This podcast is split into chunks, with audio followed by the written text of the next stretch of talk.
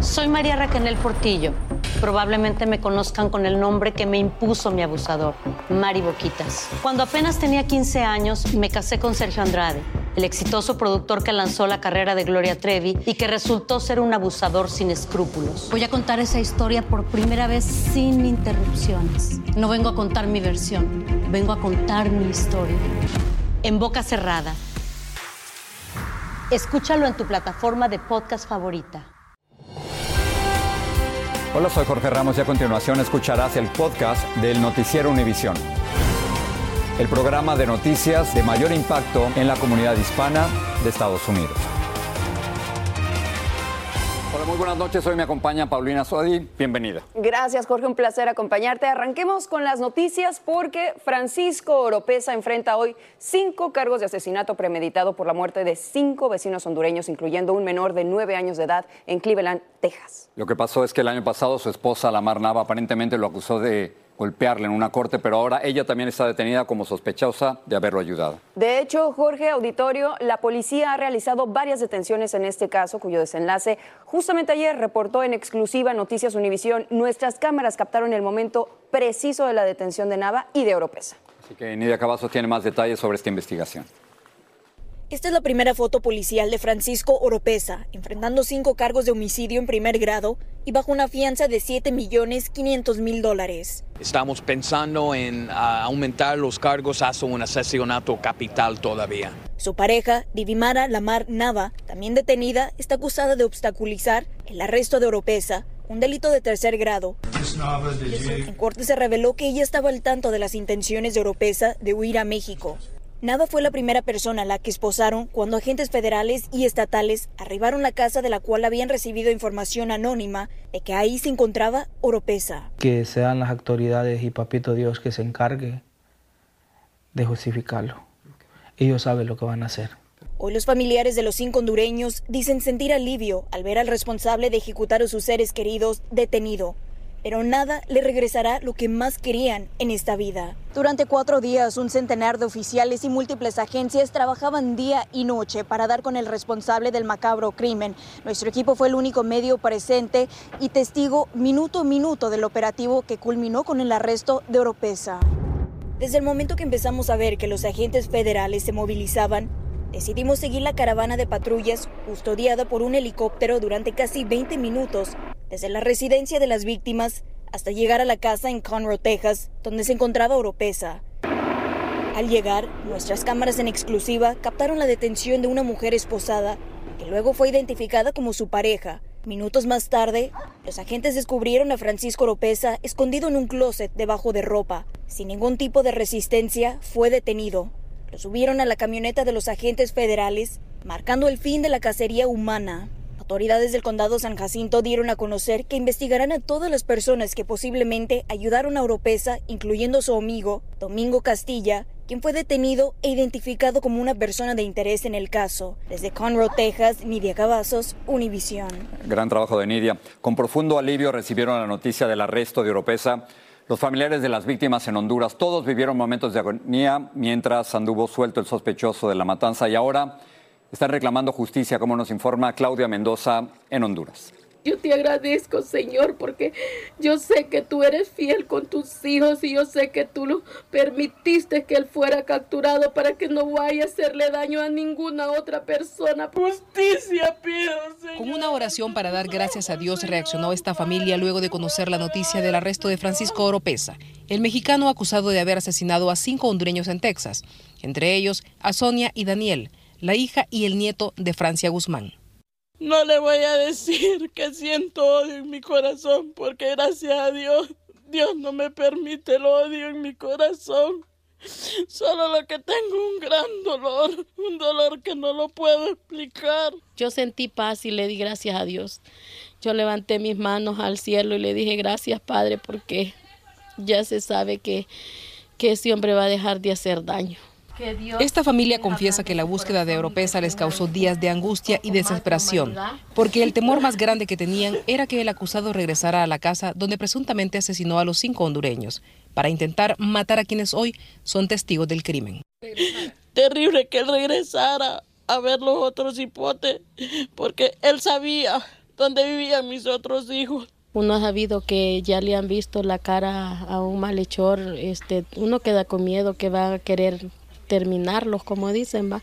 Dicen que ya se hizo justicia divina, pero ahora piden a las autoridades estadounidenses que a Oropesa se le aplique todo el peso de la ley. Merece ser castigado, ah, ser castigado. Él tiene que pagar, tiene que pagar el daño que ha hecho. No, no solo a mí, sino a todos, porque todo, yo creo que el mundo entero estaba enojado por todo lo que hizo. Mientras, en el pueblo en donde nacieron Sonia y Daniel, ya se comienzan a hacer los preparativos para el entierro de ambos. Y justo aquí será la última morada de una madre y su hijo a quienes esta comunidad espera con mucho dolor para darles el último adiós. En Comayagua, Honduras, Claudia Mendoza, Univisión. Hablemos ahora de otro caso, porque Atlanta está en alerta por la búsqueda de un hombre que huyó tras matar a tiros a una mujer y dejar heridas a otras cuatro en un centro médico. La policía advirtió que Dion Patterson está armado y es peligroso. Las autoridades han distribuido fotografías de este sujeto y ahora el, prófugo están buscándole, están ofreciendo 10 mil dólares de recompensa por información que lleva a su captura, pero hay que enfatizar que en enero Patterson, de 24 años de edad, fue dado de baja del servicio de guardacostas. Mientras tanto, en la Florida, la policía abatió al hombre acusado de matar a tiros a una mujer y a sus tres hijos que tenían entre 11 y 40 años de edad. Las autoridades rastrearon al sospechoso hasta un motel cerca de Orlando y tras varias horas de enfrentamiento, un policía lo mató. Y escuchen esto, el gobernador republicano de Texas, Greg Abbott, envió a Nueva York otro autobús con 41 migrantes. Todos ellos llegaron a la estación de autobuses del puerto neoyorquino, donde fueron recibidos por el comisionado Manuel Castro de la Oficina de Asuntos Migratorios de la Alcaldía. Castro dijo que el gobernador Abbott no está coordinando los envíos de migrantes con funcionarios de Nueva York. Paulina, vamos a seguir hablando de migración porque Estados Unidos y México lograron un acuerdo para frenar la inmigración irregular por sus fronteras. México aceptó recibir a cubanos, haitianos, nicaragüenses y venezolanos deportados de los Estados Unidos, mientras que Estados Unidos permitirá el ingreso legal de 100.000 personas de países centroamericanos que lo pidan mediante la reunificación familiar. Karina Garza nos dice cómo va a funcionar este nuevo acuerdo. Este niño llora y le grita a su madre que no quiere morir ahogado. Se niega a cruzar el río Bravo en un colchón inflable. Es el drama diario en este campamento en Matamoros, en la frontera con Brownsville, Texas.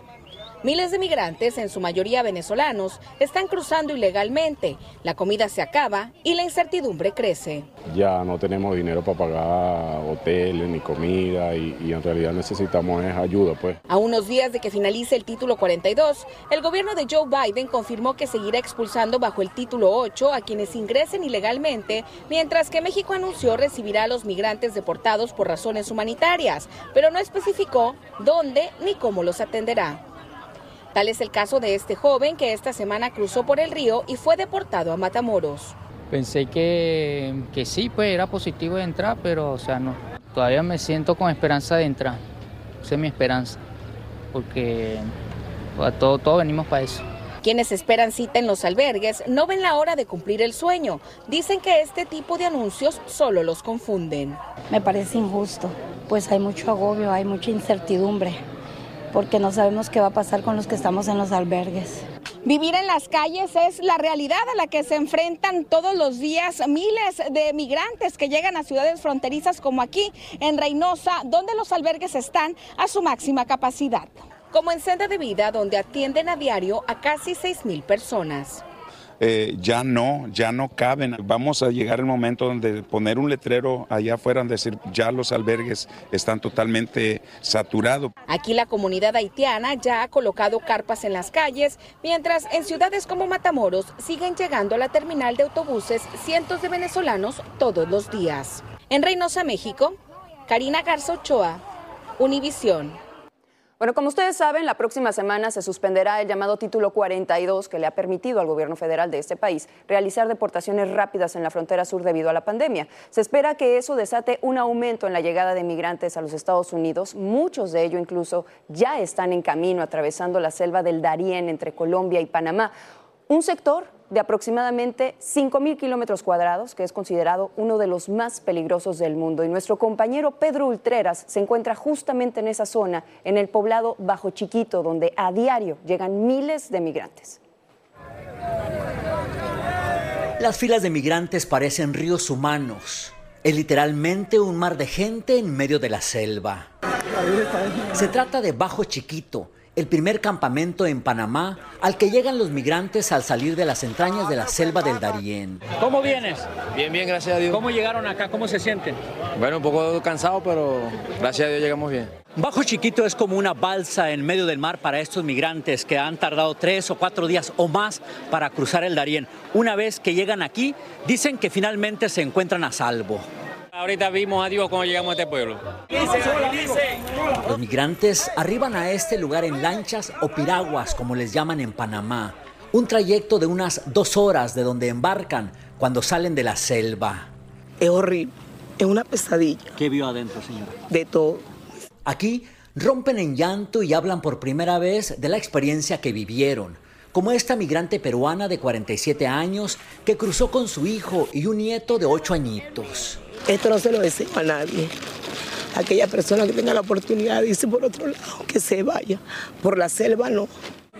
A este punto llega un promedio de 1.500 migrantes por día que cruzan el Darién, aunque en ocasiones arriban muchos más, nos dijo el líder de esta comunidad y encargado de la logística de entrada y salida de migrantes.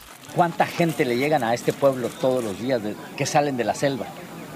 Ahorita se está llegando de 1200, 1300, 1400 y hoy por el día de hoy hay 1800 que tienen que salir de Bajo Chiquito hacia el RM de Laja Blanca. Los migrantes duermen donde pueden, llegan muertos de cansancio y hambre, algunos traen carpas y acampan en cualquier rincón. Es un mar de gente en medio del pueblo, pero se sienten seguros por primera vez. Después de la selva, llegar aquí, ¿qué se siente? Ah, una alegría, mano, una alegría. Bajo Chiquito es una aldea indígena con no más de 400 habitantes y a diario le llegan tres veces más su población. Aquí encuentran hospedaje, comida y ropa a la venta, entre otros servicios. ¿Quién sigue? También aquí son contabilizados y procesados por inmigración. Se toman todos sus datos y descansan 24 horas para luego subirlos de nuevo en las piraguas y sacarlos a otro campamento donde los preparan para enviarlos a Costa Rica. Con el favor de Dios, ya en una sola estamos de aquel lado ya de Panamá. Para estos migrantes, Panamá es el primer país de una serie de países que tienen que cruzar para llegar a la frontera con Estados Unidos. Pero dicen que van un paso a la vez y que de aquí en adelante todo será más fácil, porque ya cruzaron el infierno en la tierra la selva del Darién. En Bajo Chiquito, Panamá, Pedro Ultreras, Univisión. Gracias por seguir con nosotros en el podcast del Noticiero Univisión. En California hay varias personas que han sido apuñaladas y la policía no sabe quién o quiénes lo han hecho. Incluso hasta una mujer de 64 años de edad fue agredida. Luis Mejid nos cuenta cómo va la investigación. Esa tarde, investigadores del alguacil buscan pistas donde hace días ocurrió el último ataque. Mal herida, la mujer sobrevivió después de que el atacante la apuñaló a través de la tela de la carpa en la que dormía. Christine Berrios vivía en la carpa de al lado. Al minuto o dos de tratar de dormir, empezó a gritar la señora, ayúdanos, ayúdanos, está aquí el señor con el pelo rizo. Christine dice que ella misma podría haber sido la víctima porque el enojo del asesino no discrimina. Y no le importó que había dos carpas alrededor, no le importó que había un perro en la carpa, simplemente la energía, como le, le dije, la energía que tenía, rabia. Los tres crímenes ocurrieron en menos de una semana en un área cercana a la universidad. Dos de las tres víctimas murieron. El segundo asesinato ocurrió en este parque el sábado por la noche, cuando un estudiante universitario de apenas 20 años, a semanas de graduarse, regresaba caminando hacia su casa. El estudiante fue asesinado aquí a puñaladas. El asesino lo esperaba entre las sombras. La muerte de Karim Abu Najim tiene a todos los estudiantes tristes y nerviosos. Saber que algo así pasó y más a un estudiante, pues y no me hace pensar como qué me puede pasar a mí. La otra víctima fue un hombre de 50 años también indigente, pero las autoridades no creen que el asesino esté eligiéndolas por ninguna razón en particular. La gente aquí está asustada y hasta que no arresten al múltiple asesino, nadie realmente se podrá relajar. En Davis, California, Luis Mejid, Univisión. Bueno, vamos a hablar un poco de dinero. El Banco Central de los Estados Unidos subió la tasa de interés a su nivel más alto en 16 años. El incremento fue de un cuarto de un 1% y esto pone el interés al 5.25%. Podría ser el último aumento para combatir la inflación. Hablamos ahora de temas de salud porque la farmacéutica Eli Lilly informó este miércoles que su medicamento experimental contra el Alzheimer aparentemente logró retardar el deterioro de los pacientes con esta enfermedad. A esta conclusión se llegó tras un amplio estudio que duró 18 meses, tal y como nos informa a continuación Lourdes del Río. Es una luz de esperanza para los que enfrentan a la dolorosa y frustrante enfermedad de Alzheimer. El medicamento se llama Donanevap y ayuda a retrasar los efectos cognitivos en etapas tempranas de la condición. Mayra García participó en el estudio y todavía sigue recibiendo las infusiones una vez al mes. Yo sí siento mejoría y, y para mí es una cosa tremenda que después de haber visto a mis tías que sufrieron tanto de, de la enfermedad y ahora saber que yo puedo hacer una parte de, de la solución. Los resultados fueron alentadores. Las personas que recibieron el medicamento mostraron un 35% menos de deterioro de la memoria, el pensamiento y la capacidad para realizar actividades cotidianas en comparación con los que recibieron un placebo. No es una cura para el Alzheimer, pero sí un regalo de tiempo para los que lo padecen. Más tiempo para que una persona pueda hacer sus habilidades completas, participar en la vida diaria, permanecer independiente, tomar decisiones sobre su propio cuidado en el futuro. El fármaco está diseñado para atacar y eliminar una proteína llamada beta amiloide, que se acumula en las placas que obstruyen el cerebro y que son un sello distintivo de la enfermedad. Pero el Donanevap también conlleva riesgos. Alrededor del 1.6% de los casos de hinchazón en el cerebro y sangrado que se reportaron durante el estudio fueron graves. Tres personas fallecieron por efectos secundarios. Pero lo cierto es que los otros dos medicamentos que ya existen en el mercado para el Alzheimer también presentan el mismo tipo de riesgo. En todas las enfermedades y todos los, los fármacos para enfermedades como estas, que son muy devastadoras, tienen estos efectos secundarios y se pueden manejar. Se trata de ganar calidad de vida mientras se encuentra una cura. Cabe destacar que este medicamento aún no ha sido aprobado por la FDA, lo que quiere decir que no está disponible para el público en general, pero se espera que eso ocurra a finales de este año. En Miami, Florida, Lourdes del Río, Univisión. Un estudio reveló que las personas que usan la Internet con regularidad tienen menos probabilidades de desarrollar demencia. Los investigadores siguieron a 18 mil adultos de entre 50 y 65 años por 8 años y los que se conectaban tenían la mitad de probabilidades de padecer demencia. El punto óptimo del uso de Internet, según este estudio, es de dos horas al día o menos. Les cuento que Nueva York se convirtió en el primer estado en prohibir el gas natural y otros combustibles fósiles en la mayoría de los edificios nuevos. La ley exige que antes del 2026 la calefacción y la cocina deben de ser totalmente eléctricas en los edificios nuevos de menos de siete pisos de altura. Y para aquellos edificios más altos, la fecha límite es en el año 2029. Saúl del Canelo Álvarez prometió noquear al británico John Ryder en la pelea que van a sostener este sábado en su natal Jalisco. El mexicano dijo sentirse emocionado por regresar a su tierra como campeón de los pesos medianos. Venir aquí a, a mi tierra y poderle brindar esta, esta pelea a toda la gente que me vio crecer eh, desde un inicio, la verdad que me siento muy contento, orgulloso de poderles brindar y venir como el mejor del mundo. Espero que lo disfruten como yo lo voy a disfrutar. El Canelo agregó que se ha recuperado bien de la operación en una mano y que está listo para la pelea. Hay que ver esa pelea, ¿eh? No nos la podemos perder. Eso. Pero lo que tampoco nos podemos perder es lo que se va a vivir este sábado. Vamos a hablar ahora de los accesorios de lujo que se van a usar en la coronación de Carlos III el próximo sábado en la abadía de Westminster. Se trata del cetro y el orbe que han sido puestos con joyas carísimas, como nos muestra María Antonieta Collins.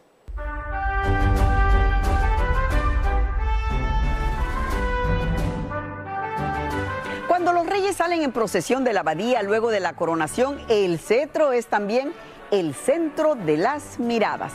Es el mismo que se ha utilizado desde hace 362 años en todas las coronaciones desde Carlos II y sufrió una modificación en 1910 cuando el rey Jorge V le añadió este, el diamante Cullinan I, con más de 530 quilates, el brillante tallado en color más grande del mundo.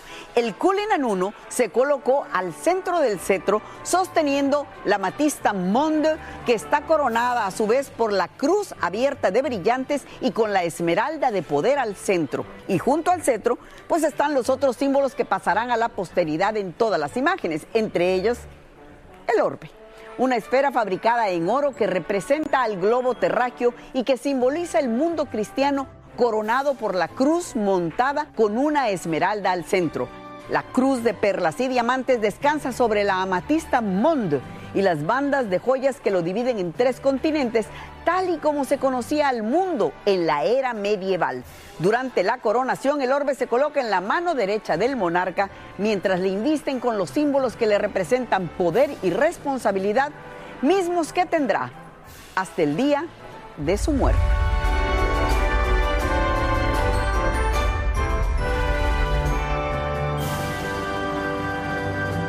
El sábado, por supuesto, 6 de mayo, por Univisión. Primero la coronación, después vemos la pelea del Canelo, ¿te parece? Exactamente, listo.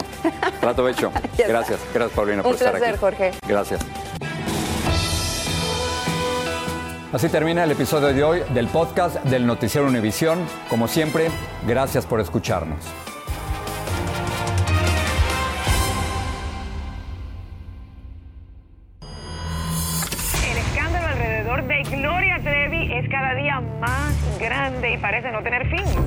Soy María Raquel Portillo. Fui ese rostro pálido y sin voz que el mundo vio en las escenas del mayor escándalo del entretenimiento de las últimas décadas.